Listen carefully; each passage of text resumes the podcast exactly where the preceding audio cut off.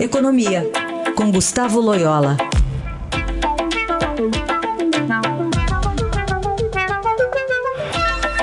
Bom dia, Loyola, como vai? Bom dia. Começar falando sobre reforma da Previdência e o cronograma que está datando ali a, os humores do mercado. A gente fechou na semana passada o índice Bovespa com mais de 100 mil pontos, né? Tava todo mundo é, animado com o cronograma que o presidente da Câmara, Rodrigo Maia, tinha delimitado.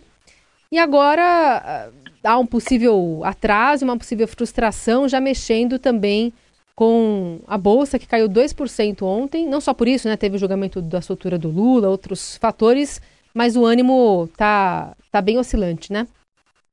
É, eu acho que vai é, oscilar de acordo com o andar da carruagem no, no Congresso, mas, no geral, o ambiente é otimista né, em relação à aprovação da reforma da Previdência. É, eu acho que esses atrasos aí é, afetam aí o desempenho da, da Bolsa assim, no, no, no dia e tal, mas eu acho que, no geral, é, há uma perspectiva bem positiva, né, uma expectativa bem positiva. É, eu acho que esse tom vai prevalecer nas nas próximos, nos próximos dias, né?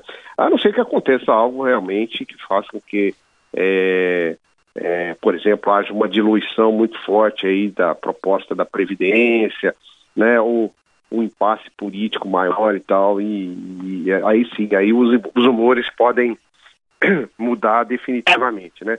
Mas assim, um atraso e tal, assim, essa, como a gente viu, é, isso, vai, isso é absorvido no, no dia e tal e é esquecido rapidamente, né? A questão é, é manter aí é, acesas as, as, esperanças de que é, uma boa reforma da Previdência vai acabar prevalecendo, né?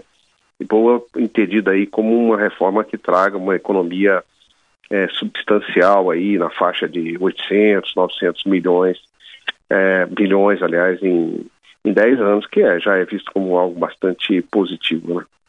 Bom, Loyola, outro assunto, saiu a ata da última reunião do Copom, que manteve os juros em 6,5% ao ano, juros básicos.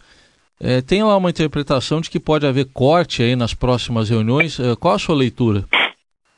É, exatamente. É, o, o, Banco Central é, deixou aberta essa, essa possibilidade.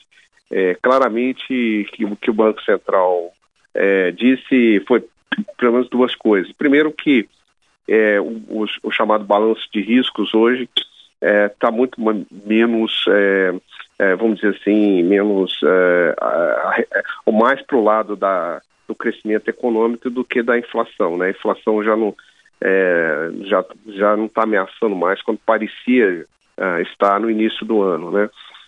então, o rompimento das metas. Ao contrário, a própria pesquisa Focus, aí divulgada é, anteontem mo mostrou aí uma, uma queda da, das expectativas de inflação para esse ano e para o ano que vem. Então, no lado inflacionário, as coisas vão bem. Onde as coisas não vão bem é exatamente na, no, na, no desempenho da economia. Então, isso, isso recomendaria o Banco Central é, a baixar os juros, né?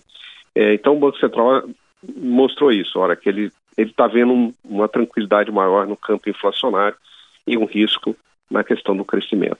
E a segunda mensagem que o Banco Central passou foi que ele, é, vamos dizer assim, está esperando algum avanço mais concreto na reforma da na tramitação da reforma da Previdência. E aí o Banco Central não fala em término do processo, mas sim a um avanço mais concreto, mais substancial, né?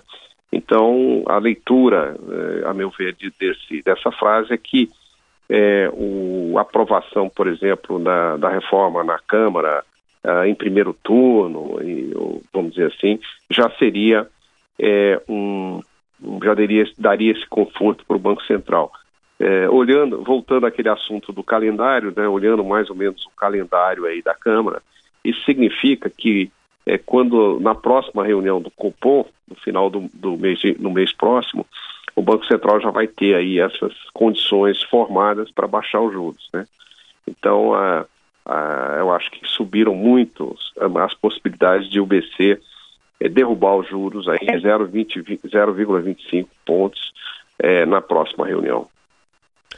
Muito bem, a gente aguarda para ver. Obrigada, Loyola, pela sua participação. Até semana que vem. Até semana que vem.